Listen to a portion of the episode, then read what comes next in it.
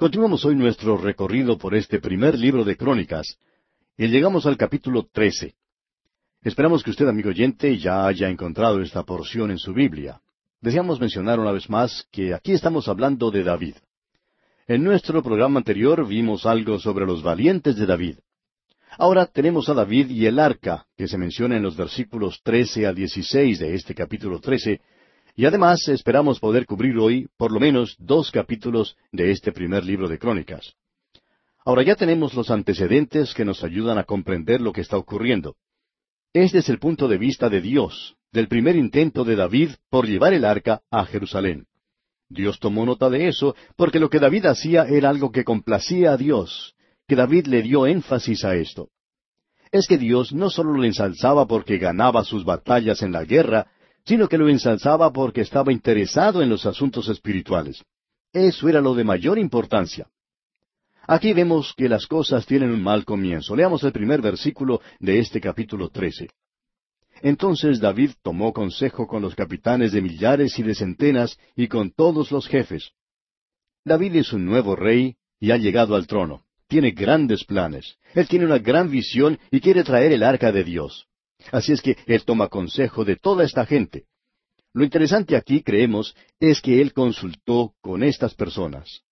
No creemos que eso es lo que debió haber hecho. Dios era quien le estaba guiando y le estaba dando instrucciones sobre lo que tenía que hacer. No tenía necesidad de consultar con todas estas personas. Pensamos que en estos días tenemos un problema serio que se está desarrollando en muchas iglesias. Hay muchos hombres que quieren tener algo que ver en lo que está ocurriendo, es decir, quieren tomar parte en todas las decisiones de la iglesia. Y muchos de ellos no están preparados espiritualmente para hacer decisiones y por ello, cuando las hacen, deciden algo equivocado que va en contra de la causa de Cristo. Ese es uno de los grandes problemas de nuestros días. Ahora creemos que David se equivocó al consultar a todas estas personas, y eso lo llevó a tener problemas, por lo menos por tratar de escuchar a todos. Veamos lo que nos dicen los versículos dos y tres de este capítulo trece del primer libro de Crónicas. Y dijo David a toda la asamblea de Israel, Si os parece bien, y si es la voluntad de Jehová nuestro Dios, enviaremos a todas partes por nuestros hermanos que han quedado en todas las tierras de Israel, y por los sacerdotes y levitas que están con ellos en sus ciudades y ejidos, para que se reúnan con nosotros, y traigamos el arca de nuestro Dios a nosotros, porque desde el tiempo de Saúl no hemos hecho caso de ella. Esta es una información incidental sobre lo que ocurrió en los días de Saúl. Durante ese período, la adoración a Dios en el tabernáculo fue omitida completamente. En realidad fue totalmente descuidada. Por eso toda la organización quedó inservible. Los levitas fueron esparcidos, y por supuesto el enemigo había hecho mucho para que eso fuera así. Ahora se envía mensajes por toda la tierra para que se reúnan para traer el arca. Este hombre va a cometer una equivocación tremenda al hacer las cosas de esta manera. Alguien dijo que es hacer lo correcto de una manera incorrecta. Estaba bien llevar al arca a Jerusalén, pero no de la forma en que lo hizo. Notemos ahora el versículo cuatro. Y dijo toda la asamblea que se hiciese así, porque la cosa parecía bien a todo el pueblo. Bueno, ¿y qué del Señor? ¿Qué pensaba el Señor de todo esto? Como dijimos, estaba bien hacer eso, pero no de la forma en que lo hizo. Y ahora el versículo cinco dice, Entonces David reunió a todo Israel, desde Sior de Egipto hasta la entrada de Amat, para que trajesen el arca de Dios de Kiriat Jearim. Usted recordará que el arca había sido llevada a ese lugar y dejada allí porque habían tenido una experiencia mala con ella. Eso lo vimos allá en el primer libro de Samuel. Ahora el versículo seis dice, Y subió David con todo Israel a Baala de Kiriat Jearim, que está en Judá, para pasar de allí el arca de Jehová Dios, que mora entre los querubines, sobre la cual su nombre es invocado. Dios no moraba en el arca o estaba entre los querubines, que en realidad no es un lugar físico. Ahora el versículo siete dice, Y llevaron el arca de Dios de la casa de Abinadab en un carro nuevo, y Usa y Ahío guiaban el carro. Aquí es donde ellos cometieron un grave error. Dios había dicho que el arca debía ser llevada en los hombros del sacerdote, no debía ser cargada nunca en un carro. Eso era algo que ellos debían haber obedecido. Escuche usted lo que Dios dijo por medio de Moisés allá en el capítulo cuatro del libro de Números, versículo quince. Dijo Dios, Y cuando acaben a Aarón y sus hijos de cubrir el santuario y todos los utensilios del santuario, cuando haya de mudarse el campamento, vendrán después de ello los hijos de Coat para llevarlos, pero no tocarán cosa santa, no sea que mueran. Estas serán las cargas de los hijos de Coat en el tabernáculo de reunión. Ahora los hijos de Coat tenían que cargar el arca en sus hombros, nunca en un carro. ¿Por qué? Porque el arca habla de Cristo, y él debe ser llevado por individuos. ¿Sabe usted, amigo oyente, lo que es llevar el Evangelio a otros? Permítanos una pequeña ilustración. Este programa se transmite por varias emisoras, aunque quisiéramos que se transmitiera por muchas más. Pero ¿sabe usted todo el trabajo necesario para esta operación? Usted está escuchando este programa hoy, y quizás se diga, bueno, todo lo que está haciendo es hablar por un micrófono, eso es todo. Pero detrás de todo esto, amigo oyente, existe una inmensa preparación. Usted se sorprendería del tiempo que es necesario para preparar estos programas. Hay una gran cantidad de personas, además, dedicadas a mantener todo esto en movimiento para que todos los días salga un programa al aire. Me gustaría tener que empujar un botón y listo, todos podrían oír. Pero no es así, amigo oyente. ¿No es cierto que sería muy lindo si el Señor simplemente escribiera el Evangelio en el cielo? Todos los podrían leer. Entonces, así como los anuncios comerciales que a veces vemos escritos por pequeños aviones, todo lo que la gente hace es mirar hacia arriba y allí está el mensaje. Sería lindo poder hacerlo así.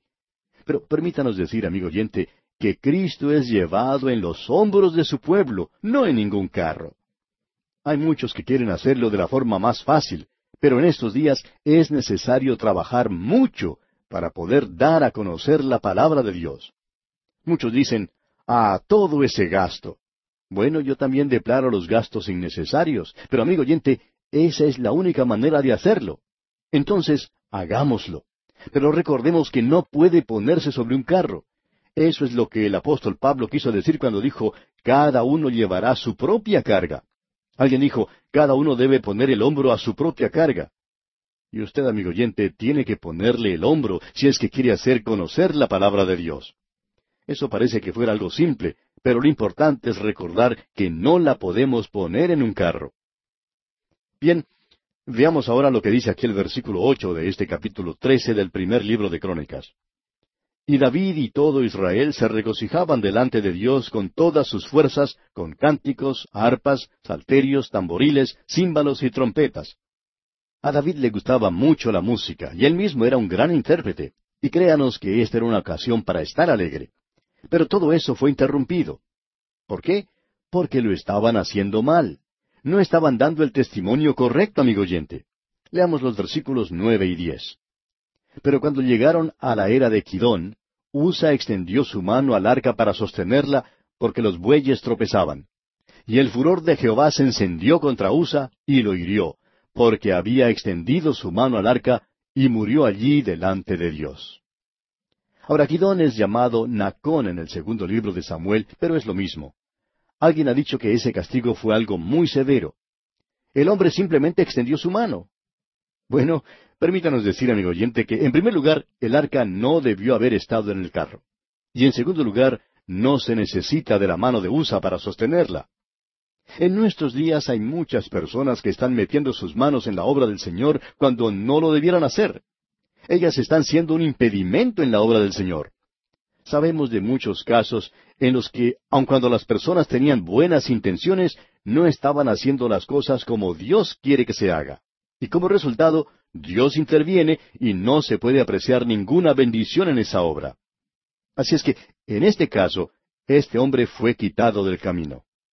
Ahora David se sintió disgustado por eso. Él se disgustó tanto como lo estaría usted, o como aquel al que le gusta criticar. Fue el quebrantamiento de Usa, como podemos verlo aquí en los versículos once y doce ahora.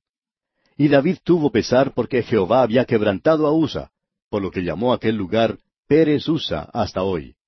Y David temió a Dios aquel día y dijo, ¿Cómo he de traer a mi casa el arca de Dios? ¿Cuántas veces, amigo oyente, tratamos de hacer las cosas a nuestro modo? Y luego, cuando fracasan, le echamos la culpa a Dios. ¿Cómo voy a hacer esto para el Señor? Bueno, tiene que hacerlo de la manera que Dios quiere que lo haga, amigo oyente. Entréguele todo a Él. Eso es lo que finalmente tuvo que hacer David. Leamos los versículos trece y catorce de este capítulo trece del primer libro de Crónicas. Y no trajo David el arca a su casa en la ciudad de David, sino que la llevó a casa de Obededom Geteo. Y el arca de Dios estuvo con la familia de Obededom en su casa tres meses, y bendijo Jehová la casa de Obededom y todo lo que tenía. Y vamos a pasar ahora a considerar el capítulo catorce, ya que hemos terminado con lo concerniente al arca. El arca no será llevada por ahora. Dios está bendiciendo a la familia que la tiene, pero David va a concentrar su atención en otras cosas. Eso era lo que él quería hacer, llevar el arca a Jerusalén. Veamos ahora el primer versículo del capítulo catorce de este primer libro de Crónicas. Hiram, rey de Tiro, envió a David embajadores y madera de cedro y albañiles y carpinteros para que le edificasen una casa. David y el rey de Tiro, Hiram, eran grandes amigos. Hiram amaba a David. David era una persona muy amada, y este hombre le quería ayudar a edificar su casa, que en realidad es un palacio. Ahora los versículos dos y tres nos dicen, Y entendió David que Jehová lo había confirmado como rey sobre Israel, y que había exaltado su reino sobre su pueblo Israel. Entonces David tomó también mujeres en Jerusalén, y engendró David más hijos e hijas. Y esto le acarreó problemas. Ahora alguien quizá diga, ¿no permitió Dios esto? ¿O Dios aparentemente aprobó esto? No, amigo oyente, Dios no dio su aprobación. Dios desaprobó lo que hizo David. Y más aún, esto le va a crear problemas a David y le traerá juicio. Además, le traerá tristeza y dolor por el resto de su vida. Lo que hizo David estaba mal, pero él lo hizo. Ahora esto es mencionado aquí no porque tenga la aprobación de Dios. Se nos da porque esto es lo que en realidad ocurrió. Estamos mirando algo de historia. Si usted sigue la historia podrá ver qué actitud tomó Dios. Dios le condenó. Ahora en los versículos ocho hasta el doce vemos que David salió a luchar contra los filisteos. Leemos Oyendo los filisteos que David había sido ungido rey sobre todo Israel, subieron todos los filisteos en busca de David. Y cuando David lo oyó, salió contra ellos. Y vinieron los filisteos y se extendieron por el valle de Rephaim. Entonces David consultó a Dios diciendo, ¿Subiré contra los filisteos? ¿Los entregarás en mi mano? Y Jehová le dijo, Sube, porque yo los entregaré en tus manos. Subieron pues a Baal Perasim, y allí los derrotó David. Dijo luego David, Dios rompió mis enemigos por mi mano como se rompen las aguas. Por esto llamaron el nombre de aquel lugar Baal Perasim. Y dejaron allí sus dioses, y David dijo que los quemasen. Esta fue una gran victoria lograda por David contra los filisteos. Antes no habían tenido muchas victorias sobre ellos. Luego, en los versículos trece y catorce, continuamos leyendo algo de la estrategia que siguieron en la lucha. Veamos estos versículos. Y volviendo los filisteos a extenderse por el valle, David volvió a consultar a Dios y Dios le dijo, No subas tras ellos, sino rodéalos, para venir a ellos por delante de las balsameras. En otras palabras, tú retrocedes y dejas que el enemigo llegue a un lugar donde será mejor para tener la batalla. Amigo oyente, creemos que hay muchos creyentes que en realidad están tentando al Señor. Ellos no confían en Él, le están tentando se embarcan en alguna clase de negocio, o se lanzan a alguna clase de aventura, o tratan de hacer algo. Intentan hacer algo que es demasiado grande para ellos y dicen que están confiando en el Señor. ¿Cómo saben que el Señor le dijo que lo hicieran de esa manera? Una vez David salió a luchar contra los filisteos. Dios le dio la victoria. En base a eso, David podría haber dicho, aquí están los filisteos otra vez, aquí tenemos otra multitud de ellos. Puedo ir contra ellos otra vez. Pero Dios le dice, no lo hagas. Esa no es la forma de hacerlo esta vez. No hagas algo disparatado. Tú ahora te retiras para que ellos vengan tras de ti en las balsameras. Allí tendrás una buena oportunidad para luchar contra ellos. Amigo oyente, Dios quiere que nosotros usemos un sentido común santificado. Lo que uno ve que otras personas están llevando a cabo no siempre es fe. Hemos visto que muchas personas pierden su fe por cosas como esas. Hay personas que están enfermas y acuden a esos que proclaman curar por fe. Cuando van a ellos y no son sanados, porque hay muchos que no resultan sanos, no lo pueden comprender. Dicen, yo pensaba o, creía que Dios me iba a sanar. Y cosas como estas arruinan la fe de las personas. a veces llegan al punto de volver sus espaldas a Dios. Ellas dicen, Dios me abandonó. Pero eso no es cierto, amigo oyente. Lo que Él no quiere es que hagamos cosas disparatadas. Él quiere que usemos sentido común santificado. Quizá esa persona hubiera logrado curarse mejor si hubiera ido al médico. Nosotros debemos confiar en el Señor, eso es muy cierto, pero a veces Él quiere que luchemos y otras veces Él quiere que nos retiremos.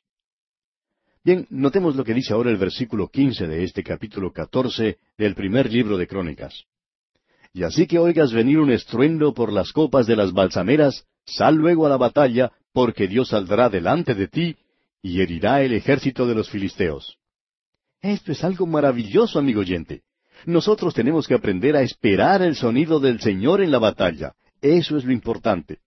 En muchas ocasiones de nuestra vida debemos esperar en el Señor. Eso de salir en fe, quizás no sea fe, solo algo disparatado.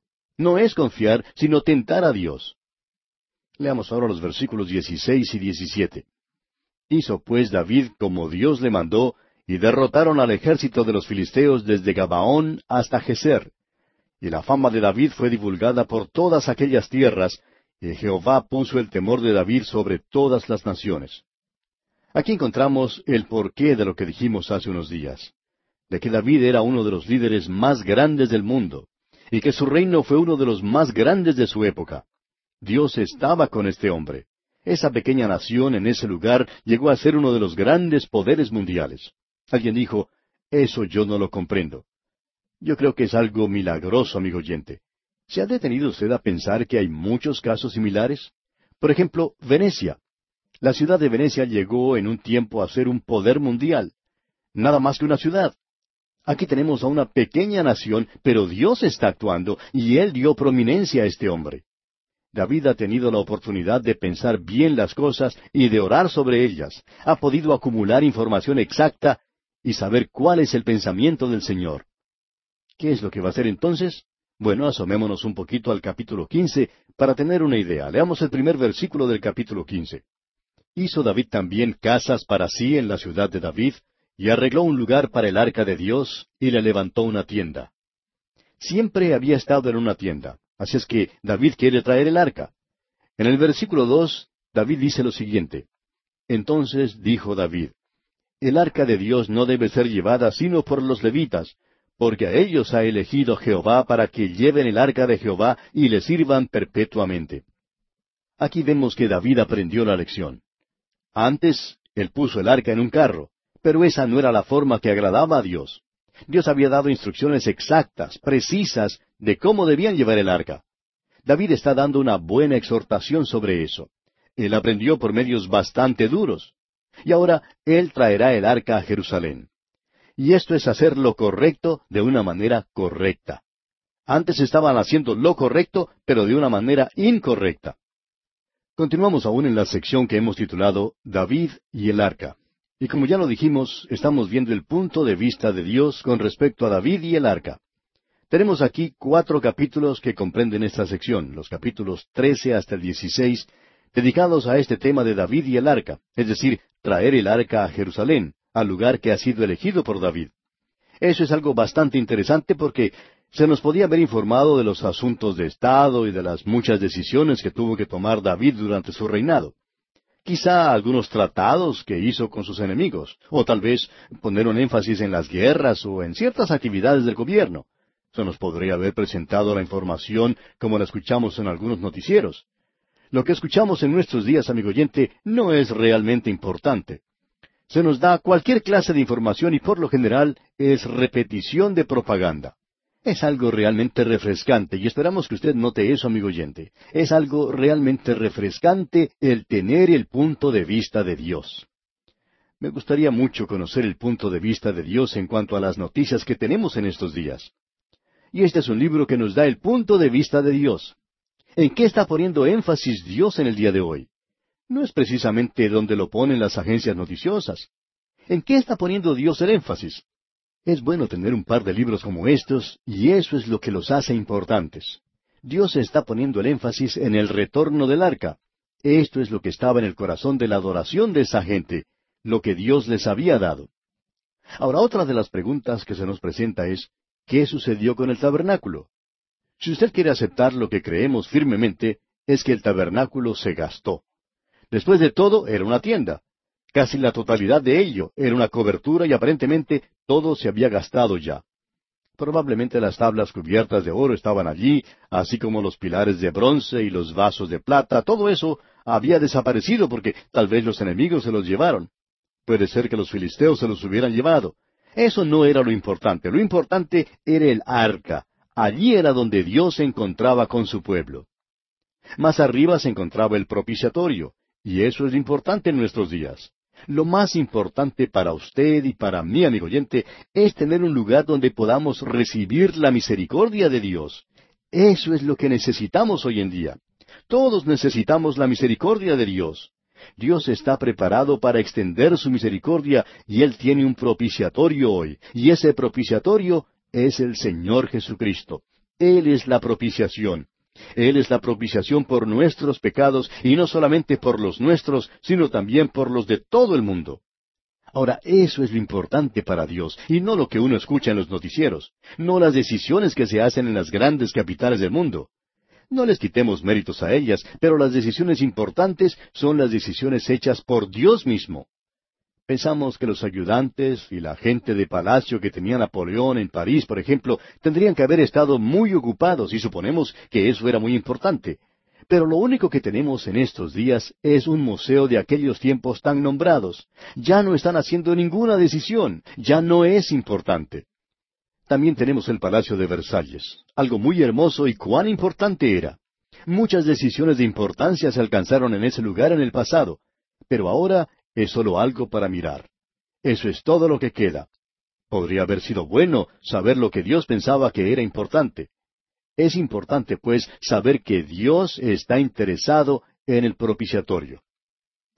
Y bien, amigo oyente, vamos a detenernos aquí por hoy porque nuestro tiempo, una vez más, se ha agotado. Continuaremos, Dios mediante, en nuestro próximo programa.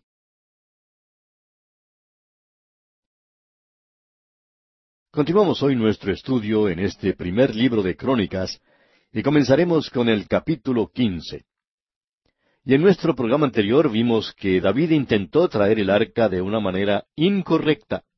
Era correcto traer el arca a Jerusalén y no había sido David el único en seleccionar ese lugar para el arca, sino que Dios también lo había elegido. De modo que es importante traer el arca a Jerusalén, pero él lo hizo de manera incorrecta. Dios había dado instrucciones allá en el libro de Números, como vimos oportunamente, se indica que el arca tenía que ser llevada en los hombros de los hijos de Coat, o de la familia de Leví, los sacerdotes. Ellos debían cargar el arca y esa era la manera como se debía hacer. El arca representa a Cristo. El arca con el propiciatorio sobre ella habla del Evangelio hoy y debe ser llevado en los hombros de los hombres. Así debe llevarse hoy. Amigo oyente, el llevar a otros la palabra de Dios no es empresa fácil.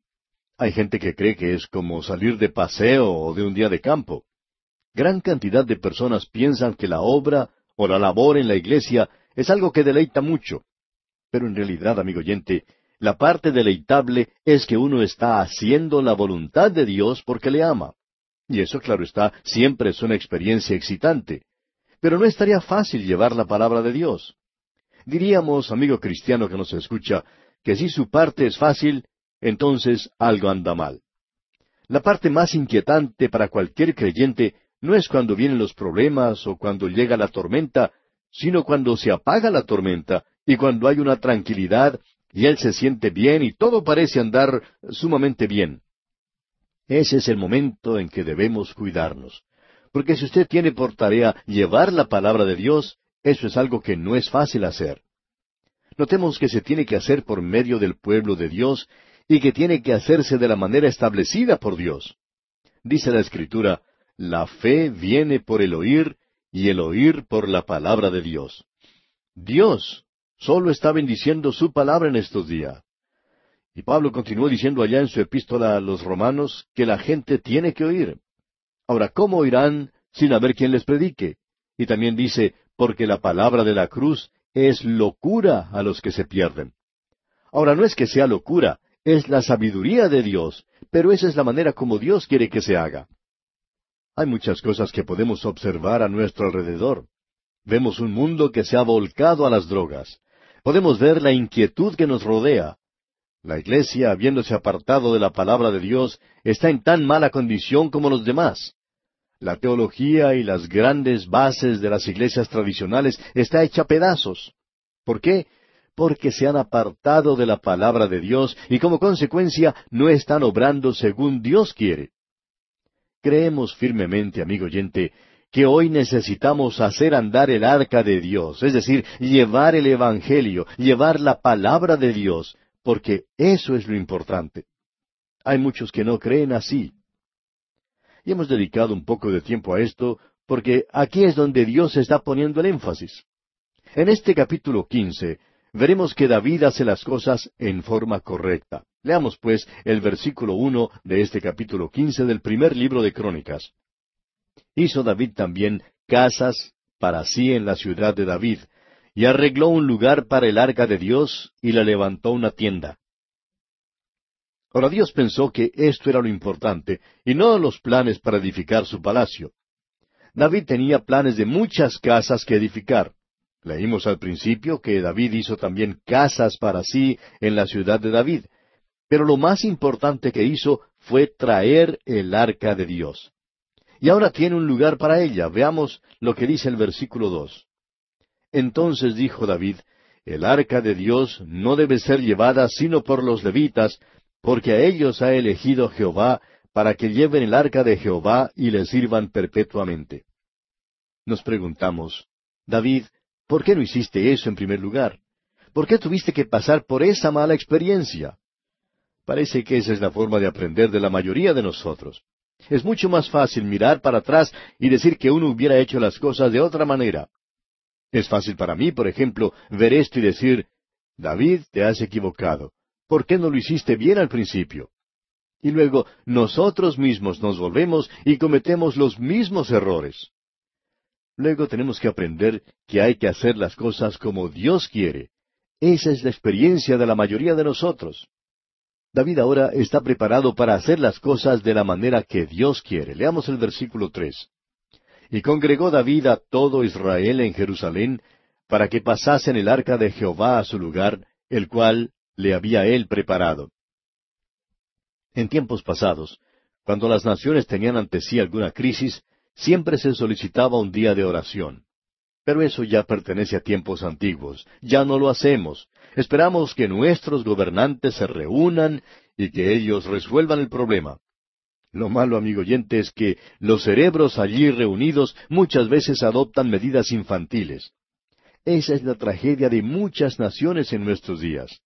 Es muy importante que hoy, amigo oyente, se reúna todo el pueblo de Israel para traer el arca del Señor. David consideró que eso era importante. Dios pensó que eso era importante. Y eso es lo que Dios puso aquí en este libro de Crónicas, su punto de vista. Luego tenemos la lista de los que trajeron el arca, los hijos de Coat. Pasemos ahora al versículo doce. Y les dijo, Vosotros que sois los principales padres de las familias de los levitas, santificaos vosotros y vuestros hermanos, y pasad el arca de Jehová Dios de Israel al lugar que le he preparado. David había preparado un lugar para el arca, no estamos seguros dónde se encontraba exactamente ese lugar. Tal vez fue en la era de Arauna el Jebuseo. Creemos que ese era el lugar, pero no vamos a ser dogmáticos en cuanto a eso porque más tarde él compró ese lugar para que allí se edificara el templo. Ese es el monte Moria, donde Abraham ofreció a Isaac como sacrificio. Bien, notemos ahora el versículo trece.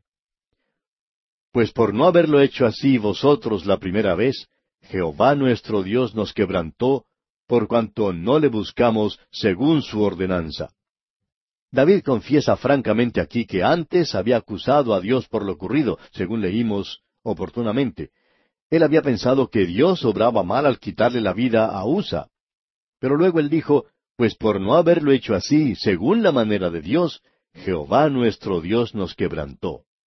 Así que él hace confesión de eso en este momento. Y ahora vemos en el versículo catorce, Así los sacerdotes y los levitas se santificaron para traer el arca de Jehová, Dios de Israel. ¿Ha notado usted, amigo oyente, la repetición de esa expresión, el arca de Jehová, Dios de Israel? ¿O el arca de Dios? ¿El arca, el arca, el arca? Pues bien, aquí la volvemos a tener una y otra vez. Uno queda con la impresión de que Dios está dando énfasis al arca. Esto es importante para él. Y ahora en el versículo quince leemos, Y los hijos de los levitas trajeron el arca de Dios, puesta sobre sus hombros en las barras, como lo había mandado Moisés, conforme a la palabra de Jehová. Ahora lo están haciendo como debían hacerlo, según hemos visto allá en el capítulo cuatro del libro de Números. Antes no lo habían hecho de la manera que Dios quería. Ahora el versículo 16 dice, Asimismo dijo David a los principales de los levitas, que designasen de sus hermanos a cantores con instrumentos de música, con salterios y arpas y címbalos, que resonasen y alzasen la voz con alegría. Se nos dice que David era un músico. Él quería que hubiera música en esta ocasión. Es muy lindo cuando se usa los instrumentos apropiados y la música que corresponde a la ocasión. De modo que David buscó a cantores con instrumentos de música. Allí tenían como si fuera una banda militar, aún más, tenían como una orquesta sinfónica, porque esta era una gran ocasión. Este es el punto culminante del regreso de David a la ciudad de Jerusalén. No entraba a capturar una ciudad. Eso Dios no lo menciona aquí. Tampoco era ese gran proyecto de edificar casas que él tenía. Se le da énfasis a lo espiritual. Allí es donde Dios está poniendo el énfasis. amigo oyente, ojalá que nosotros notemos lo que Él nos quiere decir. Pasemos ahora al versículo 25. David, pues, y los ancianos de Israel, y los capitanes de millares, fueron a traer el arca del pacto de Jehová de casa de Obed-edom con alegría. Este era un día muy feliz, muy grande para todos. Y continuamos con el versículo 26. Y ayudando Dios a los levitas que llevaban el arca del pacto de Jehová, sacrificaron siete novillos y siete carneros. Ahora todos estos sacrificios señalaban hacia el sacrificio de Cristo. Ahora los versículos 27 y 28 nos dicen, Y David iba vestido de lino fino, y también todos los levitas que llevaban el arca y asimismo los cantores. Y que Ananías era maestro de canto entre los cantores. Llevaba también David sobre sí un efod de lino. De esta manera llevaba todo Israel el arca del pacto de Jehová, con júbilo y sonido de bocinas y trompetas y címbalos, y al son de salterios y arpas. La gente que vivía en los días de David se enteró que éste traía el arca a Jerusalén. ¿Y sabe por qué? Nos imaginamos que los que estaban visitando en Jerusalén en esos días habrán regresado contando a sus vecinos, debería haber estado en Jerusalén, ese era un día hermoso, un gran día.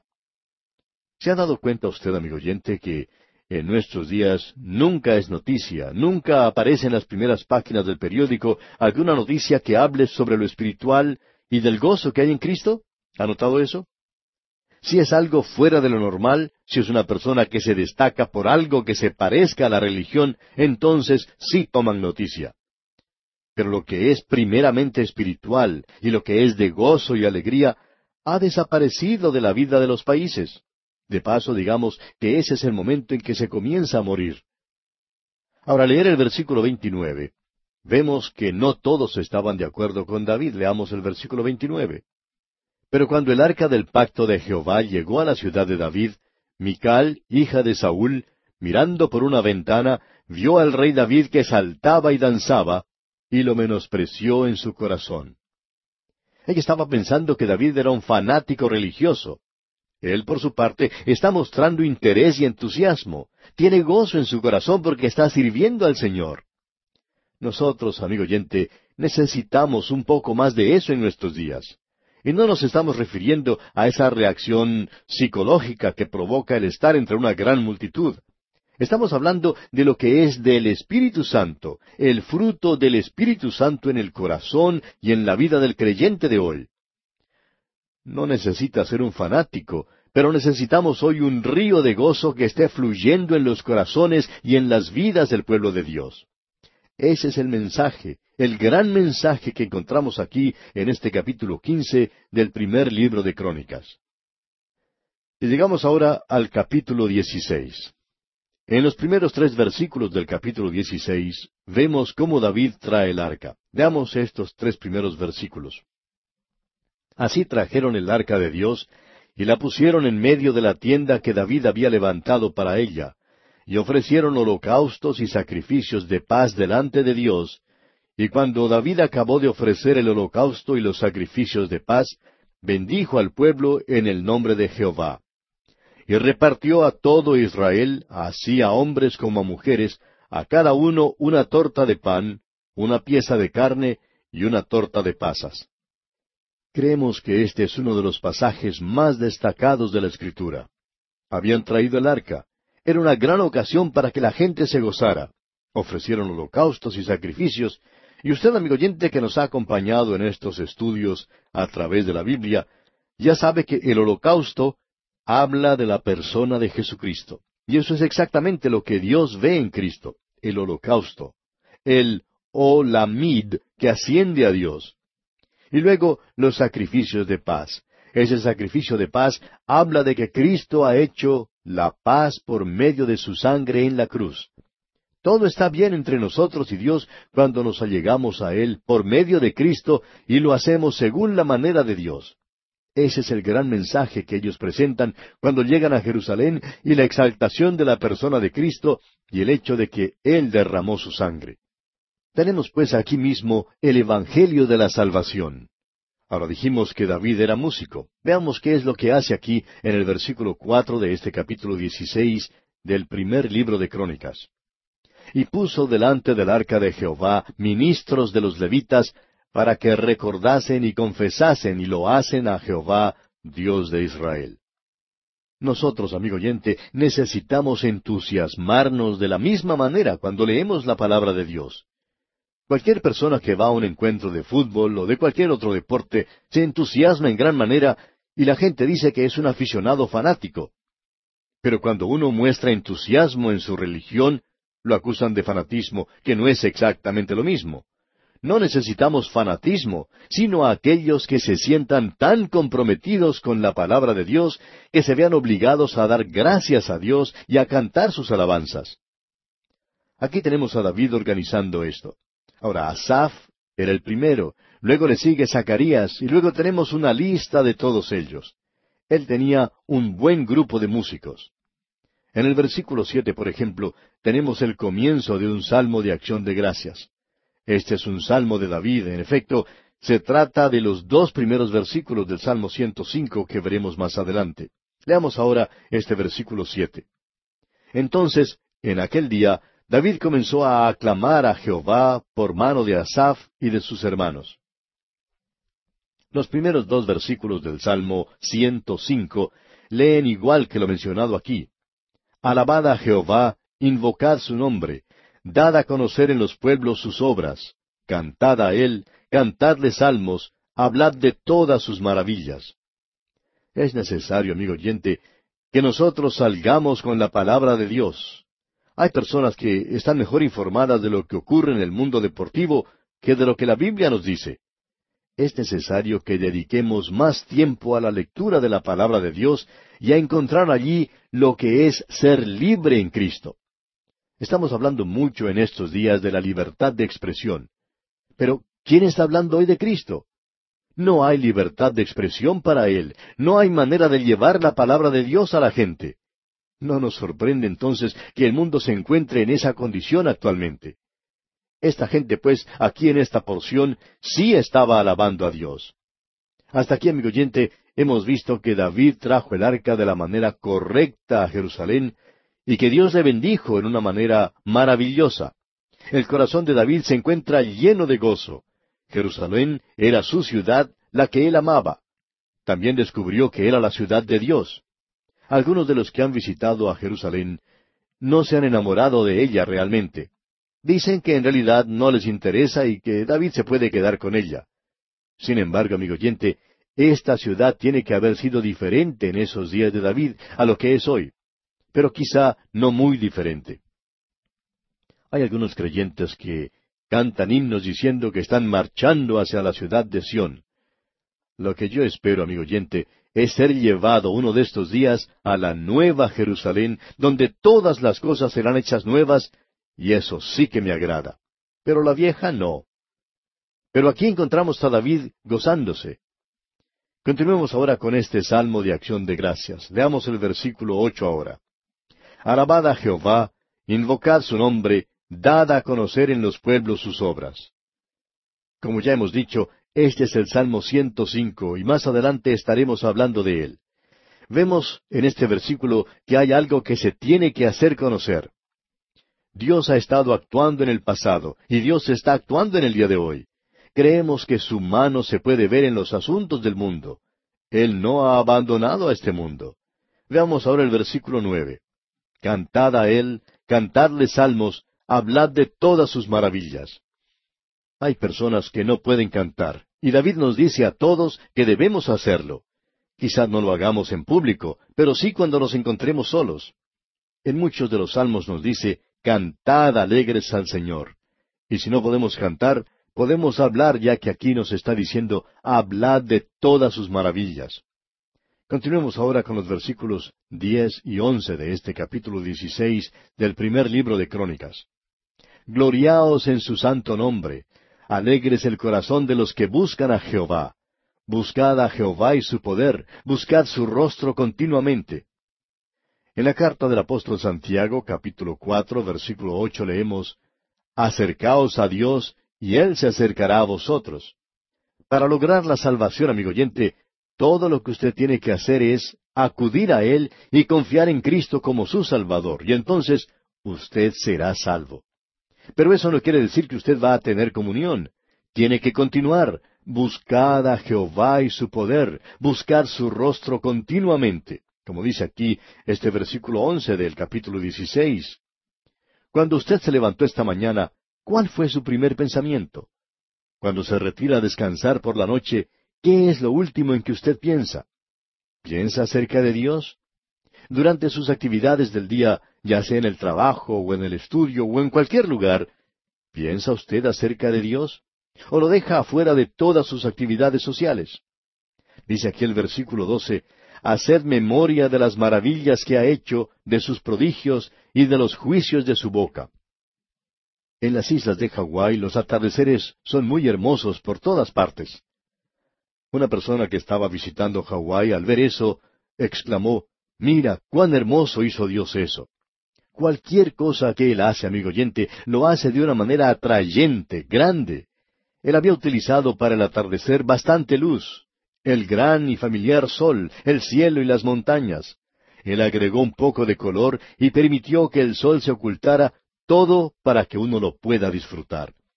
Y David nos dice que hagamos memoria de estas cosas, que dirijamos nuestra atención hacia el atardecer, hacia la creación, que recordemos las cosas que Dios hace. Continuemos ahora con los versículos trece y catorce. Oh vosotros, hijos de Israel, su siervo, hijos de Jacob, sus escogidos, Jehová, Él es nuestro Dios, sus juicios están en toda la tierra. Creemos que Él está haciendo juicios en el día de hoy. Sus manos están obrando en los asuntos de los hombres.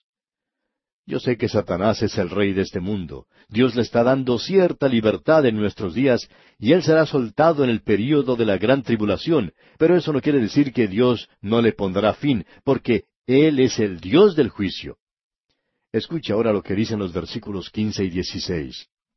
Él hace memoria de su pacto perpetuamente y de la palabra que Él mandó para mil generaciones, del pacto que concertó con Abraham y de su juramento a Isaac. Hay muchos en el día de hoy que quieren menospreciar el pacto que Dios hizo con Abraham. David no está menospreciando ese pacto. David dice, hablemos de él. Él hizo un pacto con Abraham y lo confirmó con Isaac, hizo juramento.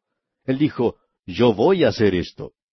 Ahora David dice, hablemos de esto. Dios ha hecho pactos. Estos pactos tienen mucha importancia en el día de hoy. Dios hizo un pacto con Abraham. Él no se ha retractado de su palabra. Dios dijo, te daré a ti y a tu descendencia esta tierra. Y Dios lo va a hacer. Eso no quiere decir que tienen que ir y tomarla de nuevo ahora, sino que cuando la reciban de Dios, no habrá por qué temer a los egipcios, los árabes o a cualquier otra nación. Ellos no necesitarán tener a nadie porque cada uno vivirá bajo su propia viña, bajo su propia higuera en paz. Y eso quiere decir que usted tendrá algo de su propiedad. Dios permitirá que tengan su propiedad. Pertenecerá a Dios como lo que es en el día de hoy, pero Dios se las está dando. Y Él nos ha dado tantas bendiciones espirituales. Sigamos adelante ahora. ¿Cuál fue ese pacto? Examinemos el versículo 17 el cual confirmó a Jacob por estatuto y a Israel por pacto sempiterno. No fue algo que duraría solo un día, fue hecho para siempre. Escuchemos lo que dice David. Él entendió que Dios había hecho un pacto con Abraham en cuanto a la tierra y que se la iba a dar a él. Leamos los versículos 18 al 22. Diciendo, A ti daré la tierra de Canaán, porción de tu heredad. Cuando ellos eran pocos en número, pocos y forasteros en ella, y andaban de nación en nación, y de un reino a otro pueblo, no permitió que nadie los oprimiese, antes por amor de ellos castigó a los reyes. No toquéis, dijo, a mis ungidos, ni hagáis mal a mis profetas. Lo interesante, amigo oyente, es que en nuestro día uno puede hacer mucho daño y pasar desapercibido. Parecería que así fuera, pero como hemos leído, Dios dijo, No toquéis a mis ungidos, ni hagáis mal a mis profetas. Tenga cuidado, pues, amigo oyente, de no interferir con la obra de Dios. Y aquí vamos a detenernos por hoy porque nuestro tiempo ya se ha agotado.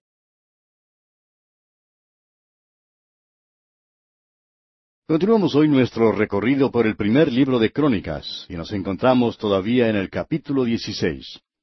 Y en nuestro programa anterior estábamos hablando de el pacto que Dios hizo con Abraham. Y decíamos que hay muchos en el día de hoy que quieren menospreciar el pacto que Dios hizo con Abraham. Pero vimos que David no está menospreciando ese pacto. David dice, hablemos de él. Dios hizo un pacto con Abraham y lo confirmó con Isaac. Hizo juramento. Dijo, yo voy a hacer esto. Y ahora David dice, hablemos de esto. Dios ha hecho pactos, amigo oyente, y esos pactos tienen mucha importancia en el día de hoy. Dios hizo un pacto con Abraham. Él no ha retractado su palabra. Dios dijo, Te daré a ti y a tu descendencia esta tierra, y Dios lo va a hacer. Ahora eso no quiere decir que tienen que ir a tomarla de nuevo ahora, sino que cuando la reciban de Dios, no habrá por qué temer a ninguna otra potencia. Ellos no necesitarán temer a nadie porque cada uno vivirá bajo su propia viña, bajo su propia higuera, en paz. Y eso quiere decir, amigo oyente, que Dios permitirá que tengan su propiedad. Pertenecerá a Dios como lo es en el día de hoy, pero Dios se las está dando. Y Él nos ha dado tantas bendiciones espirituales, amigo oyente. Ahora, ¿cuál es ese pacto? Bueno, no fue algo que duraría un solo día, o por un cierto período de tiempo fue hecho para siempre. David entendió que Dios había hecho pacto con Abraham en cuanto a la tierra y que se la iba a dar a él. Ahora lo interesante, amigo oyente, es que en nuestros días uno puede hacer mucho daño y hasta pasar por desapercibido. Parecería que así fuera. Pero como hemos visto, Dios dijo aquí en el versículo 22 de este capítulo 16 del primer libro de Crónicas, No toquéis, dijo, a mis ungidos, ni hagáis mal a mis profetas. Tenemos pues que tener mucho cuidado de no interferir con la obra de Dios. Esa es una de las razones por las cuales somos tan estrictos aquí en este programa a través de la Biblia en cuanto a la doctrina. Hay algunos grupos con los cuales uno no está de acuerdo. Sin embargo, tenemos que tener cuidado de no interferir en su obra. Quizá no hagan todo como nos gusta a nosotros, pero guardan la integridad de la palabra de Dios y la deidad del Señor Jesucristo. No debemos, pues, tocar a los ungidos de Dios. Yo no los toco porque creo que en nuestros días tenemos que tener mucho cuidado con la obra de Dios. Amigo oyente, usted tiene que tener cuidado en su iglesia en cuanto a lo que está haciendo. ¿Está usted perjudicando o interfiriendo con la obra de Dios? ¿Está usted ayudando? Eso es lo importante. Bien, continuemos ahora con este Salmo de David que tenemos aquí en este capítulo 16 del primer libro de Crónicas. Leamos el versículo 23 ahora. Cantad a Jehová toda la tierra, proclamad de día en día su salvación. Llegará un día, amigo oyente, cuando esta creación que está gimiendo de dolor, esperando la redención de los hijos de Dios, podrá ser liberada. Y amigo oyente, usted podrá escuchar una música tan hermosa como nunca la ha escuchado. Escucha ahora lo que dicen los versículos 24 al 26. Cantad entre las gentes su gloria y en todos los pueblos sus maravillas, porque grande es Jehová y digno de suprema alabanza y de ser tenido sobre todos los dioses. Porque todos los dioses de los pueblos son ídolos, mas Jehová hizo los cielos. Y eso quiere decir, amigo oyente, que esos dioses no son nada sino un pedazo de madera o un pedazo de roca, algo de metal. Pueden también ser vegetal o mineral o cualquier otra cosa. ¿Es su Dios, amigo oyente? Y ahora leamos los versículos 27 al 29. Alabanza y magnificencia delante de Él, poder y alegría en su morada. Tributad a Jehová, oh familias de los pueblos, dad a Jehová gloria y poder. Dad a Jehová la honra debida a su nombre, traed ofrenda y venid delante de él, postraos delante de Jehová en la hermosura de la santidad. ¿No habla eso, amigo oyente, de una iglesia hermosa? ¿Cómo me gusta eso a mí? Pero aquí nos está hablando de la santidad. Muchos de nosotros no sabemos siquiera cómo adorar a Dios. Y aún ahora, al leer este salmo, ¿No siente el deseo de por lo menos susurrar un pequeño amén? ¿O quizá quiere exclamar Gloria a Dios, alabado sea el Señor? No como una frase ya gastada, sino como algo que sí tiene significado. Qué hermoso es esto, amigo oyente. Veamos ahora los versículos treinta al treinta y tres. Temed en su presencia toda la tierra, el mundo será aún establecido para que no se conmueva. Alégrense los cielos y gócese la tierra, y digan en las naciones, Jehová reina. Resuene el mar y su plenitud, alégrese el campo y todo lo que contiene. Entonces cantarán los árboles de los bosques delante de Jehová, porque viene a juzgar la tierra. Ese día llegará, amigo oyente. Los árboles cantarán. Yo estoy esperando ese día. Quizá usted me pregunte, ¿y cómo cree usted que cantarán los árboles? Bueno, no lo sé, pero cuando lleguemos a ese día, amigo oyente, usted y yo lo sabremos. Ahora el versículo 34 dice, Aclamad a Jehová, porque Él es bueno, porque su misericordia es eterna. A Dios no le falta la misericordia, amigo oyente, y eso es lo que yo necesito, y me imagino que usted también la necesita. Él tiene suficiente. ¿Por qué no va usted a Él? ¿Qué es lo que usted necesita? Lo que sea, amigo oyente, vaya a Él. Y ahora los versículos treinta y cinco y treinta y seis dicen, Y decid, sálvanos, oh Dios, salvación nuestra, recógenos y líbranos de las naciones, para que confesemos tu santo nombre y nos gloriemos en tus alabanzas.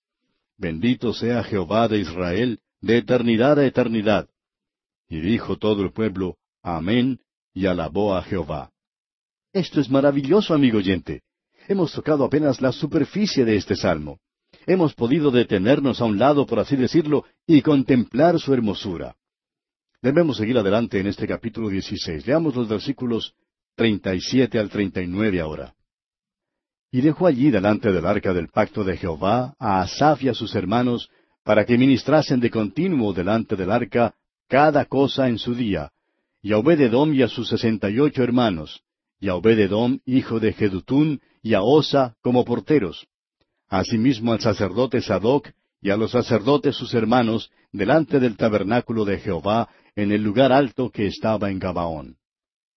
No sabemos quién era el secretario de Estado de David, o quién era el ministro de Hacienda, o el representante ante las Naciones Unidas, pero sí sabemos quién cuidaba del arca y quién adoraba ante Dios y estaba a cargo de los asuntos espirituales de su reino.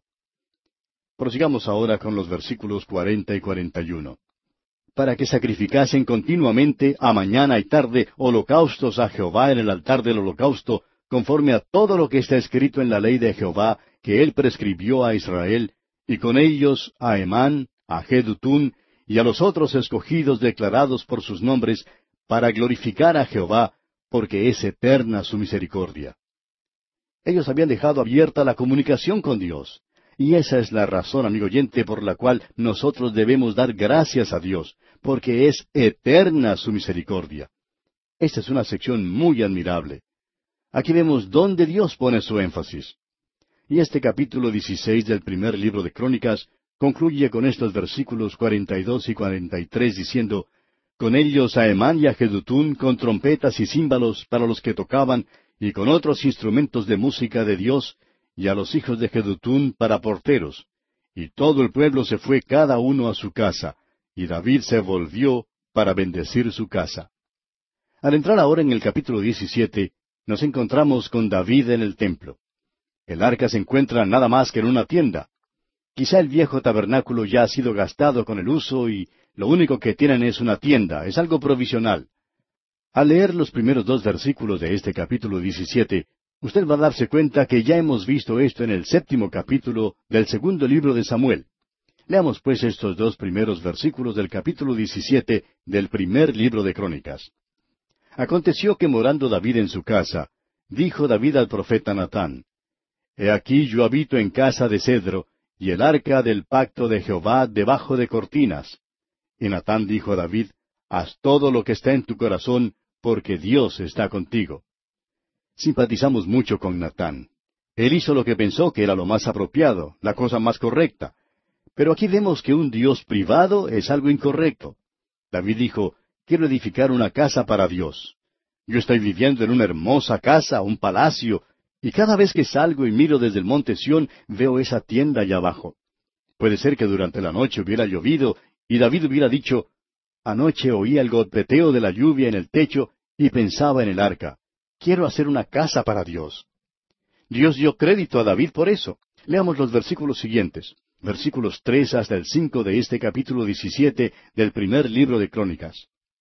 En aquella misma noche vino palabra de Dios a Natán diciendo, Ve y di a David mi siervo, así ha dicho Jehová, tú no me edificarás casa en que habite, porque no he habitado en casa alguna desde el día que saqué a los hijos de Israel hasta hoy. Antes estuve de tienda en tienda y de tabernáculo en tabernáculo. Ahora Dios tuvo que corregir a David. Dios siempre se identifica con su pueblo, y es por eso que Él tomó sobre sí mismo nuestra humanidad.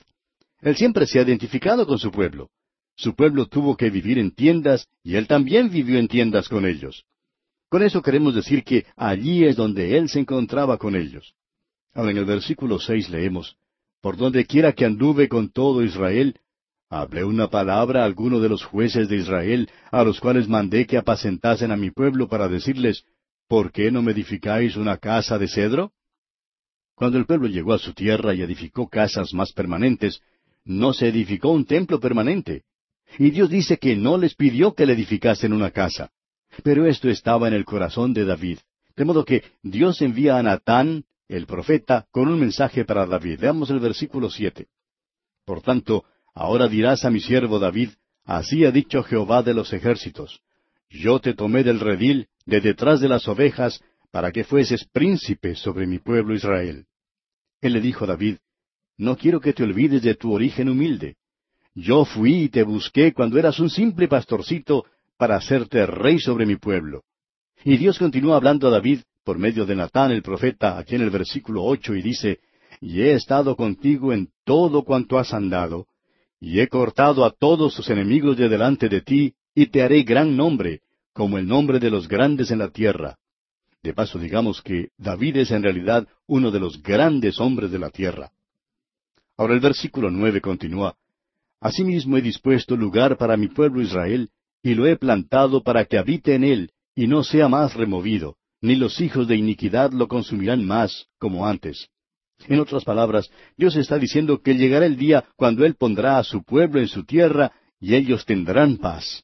Ellos se volverán a mí en ese día, dice Él. No lo han hecho todavía. Nadie puede decir que lo han hecho, porque están muy lejos de hacerlo. En el día de hoy existe una gran división en Israel sobre si deben o no seguir el punto de vista ortodoxo. Avancemos ahora con el versículo diez. Y desde el tiempo que puse los jueces sobre mi pueblo Israel, mas humillaré a todos tus enemigos. Te hago saber además que Jehová te edificará casa. ¿No es esto tal cual nuestro Dios? David dice, yo quiero edificar una casa para Dios. Y Dios dice, David, tú no la puedes hacer. Tus manos están manchadas de sangre. No puedo dejar que tú la edifiques pero yo te voy a edificar una casa a ti, y yo te doy crédito por lo que quieres hacer. David tenía en su corazón el deseo de edificar una casa para Dios, pero Dios dice, yo te edificaré a ti una casa. Escuche dónde pone el Señor el énfasis aquí en los versículos once y doce. Y cuando tus días sean cumplidos para irte con tus padres, levantaré descendencia después de ti a uno de entre tus hijos, y afirmaré su reino. Él me edificará casa, y yo confirmaré su trono eternamente. Ahora, ¿de quién está hablando Dios aquí? Bueno, abra su Biblia en el primer libro del Nuevo Testamento y lea en el capítulo uno, versículo uno del Evangelio según San Mateo. Los dos grandes pactos que Dios hizo tienen que ser cumplidos en Jesucristo. Escuche lo que la Biblia dice ahora en el siguiente párrafo, aquí en el capítulo 17 de este primer libro de Crónicas, versículos 13 y 14. Yo le seré por padre, y él me será por hijo, y no quitaré de él mi misericordia como la quité de aquel que fue antes de ti, sino que lo confirmaré en mi casa, y mi reino eternamente, y su trono será firme para siempre. Dios cumplirá eso, amigo oyente. Dios tendrá su reino sobre la tierra. El Señor Jesucristo vendrá a establecer ese reino sobre la tierra. Leamos ahora el versículo quince. Conforme a todas estas palabras, y conforme a toda esta visión, así habló Natán a David. Dios pensó que esto era importante. Esta es la segunda vez que es mencionado. Lo vimos allá en el segundo libro de Samuel capítulo siete, y Dios vuelve otra vez sobre esto para hacer notar lo que Él considera que es importante. Notemos ahora la reacción de David aquí en el versículo 16.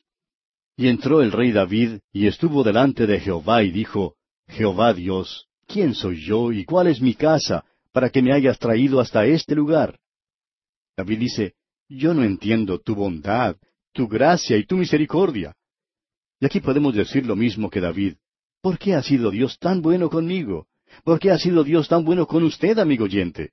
Su misericordia, a él, amigo oyente, no le falta misericordia, es muy abundante. Qué bueno es tener una relación con Dios, tener que hacer cosas personales con Él, tener una comunicación abierta con Él, porque sí tenemos comunicación con Él por medio de esta, su palabra. Y David continúa aquí, leamos los versículos 17 y 18 ahora y dice, Y aun esto, oh Dios, te ha parecido poco, pues que has hablado de la casa de tu siervo para tiempo más lejano, y me has mirado como a un hombre excelente. Oh Jehová Dios. ¿Qué más puede añadir David pidiendo de ti para glorificar a tu siervo? Mas tú conoces a tu siervo. David sabe que él no es más que un pecador, y aun así Dios hace esto por él. Luego David repasa, ya hemos visto esto antes, repasa lo que Dios ha hecho por él. Leamos los versículos 19 al 27 ahora. Oh Jehová, por amor de tu siervo y según tu corazón has hecho toda esta grandeza para hacer notorias todas tus grandezas. Jehová, no hay semejante a ti, ni hay Dios sino tú, según todas las cosas que hemos oído con nuestros oídos. ¿Y qué pueblo hay en la tierra como tu pueblo Israel? Cuyo Dios fuese y se redimiese un pueblo para hacerte nombre con grandezas y maravillas, echando a las naciones de delante de tu pueblo que tú rescataste de Egipto. Tú has constituido a tu pueblo Israel por pueblo tuyo para siempre, y tú, Jehová, has venido a ser su Dios. Ahora pues, Jehová, la palabra que has hablado acerca de tu siervo y de su casa sea firme para siempre, y haz como has dicho. Permanezca, pues, y sea engrandecido tu nombre para siempre, a fin de que se diga, Jehová de los ejércitos, Dios de Israel, es Dios para Israel y sea la casa de tu siervo David firme delante de ti. Porque tú, Dios mío, revelaste al oído de tu siervo que le has de edificar casa. Por eso ha hallado tu siervo motivo para orar delante de ti. Ahora pues, Jehová, tú eres el Dios que has hablado de tu siervo este bien, y ahora has querido bendecir la casa de tu siervo para que permanezca perpetuamente delante de ti. Porque tú, Jehová, la has bendecido y será bendita para siempre. Qué bueno es, amigo oyente, poder llegar a Dios hoy y estar en su presencia. Y pasamos ahora al capítulo 18 de este primer libro de Crónicas. En este capítulo tenemos una nueva sección. Desde el capítulo 18 hasta el capítulo 20 se habla de las guerras en las cuales David participó. Y de seguro que alguien va a decir ahora, usted está enfatizando que en estos dos libros de Crónicas tenemos el punto de vista de Dios. ¿Cómo es posible entonces hablar de guerras? Para responder, amigo oyente, quisiéramos hacer una declaración preliminar. En la epístola del apóstol Santiago, capítulo cuatro, versículo uno, nos dice el apóstol, ¿De dónde vienen las guerras? Él hizo esa pregunta y también da la respuesta. ¿No es de vuestras pasiones las cuales combaten en vuestros miembros? Codiciáis y no tenéis. Matáis y ardéis de envidia y no podéis alcanzar. Combatís y lucháis, pero no tenéis lo que deseáis porque no pedís.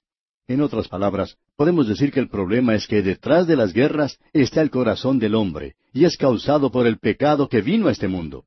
La cuestión, amigo oyente, es el pecado y no el problema de la guerra.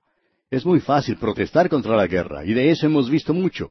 Pero uno no se libra de la guerra protestando. Quizás se logre la finalización de una guerra, pero otra va a comenzar enseguida, porque el problema es el corazón del hombre.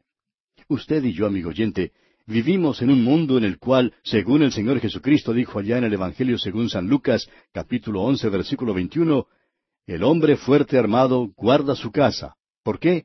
Porque tiene enemigos. Es que nosotros no estamos viviendo en una situación ideal. El milenio no ha llegado. Y el hombre no puede producirlo. Solo el príncipe de paz podrá traer paz, verdadera paz a este mundo, y hasta entonces debemos guardar nuestra pólvora seca.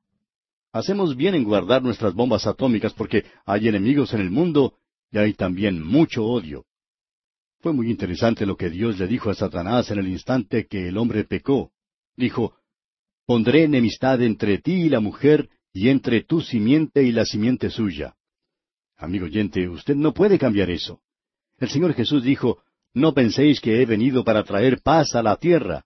No he venido para traer paz, sino espada. Y hasta que el pecado sea quitado de esta tierra, hasta que sea quitada de la tierra la iniquidad, continuarán las guerras. Las guerras son solamente el síntoma.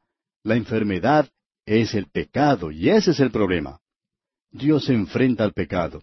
David es un hombre a quien Dios ha bendecido, y como resultado hay enemigos a su alrededor. Mientras él era un pequeño rey, el rey de una tribu, no le prestaban mucha atención. Pero ahora tiene problemas.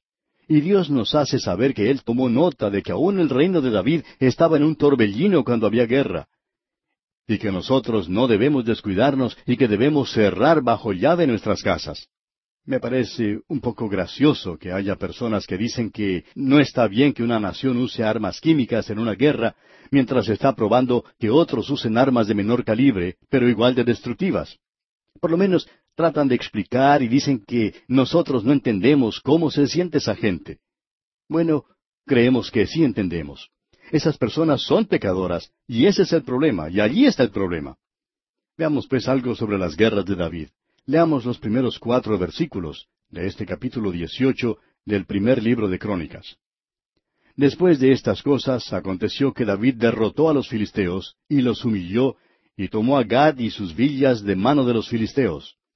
También derrotó a Moab, y los moabitas fueron siervos de David, trayéndole presentes.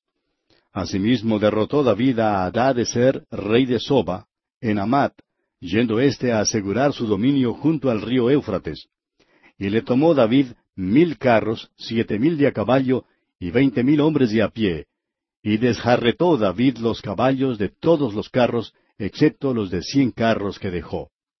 Ese es el botín de guerra. ¿Por qué se deshizo David de esos caballos? Porque Dios le había dicho al rey que nunca debía multiplicar ni caballos ni mujeres, aunque más tarde su hijo Salomón multiplicó ambas cosas. Una de las cosas más prominentes encontradas en las ruinas de Megiddo, en la llanura de Israelón, son los establos que tenía el rey Salomón. Allí es donde él guardaba sus caballos. También se pueden encontrar en Jerusalén. Él los tenía por todas partes. Y Salomón se había dedicado a ese negocio. Pero David no lo hizo. David quería fervorosamente obedecer a Dios. Pero era también un poco exaltado, como veremos más adelante. Pero vamos a detenernos aquí por hoy, amigo oyente, porque nuestro tiempo ha llegado a su fin por el día de hoy. Continuaremos, Dios mediante, en nuestro próximo programa.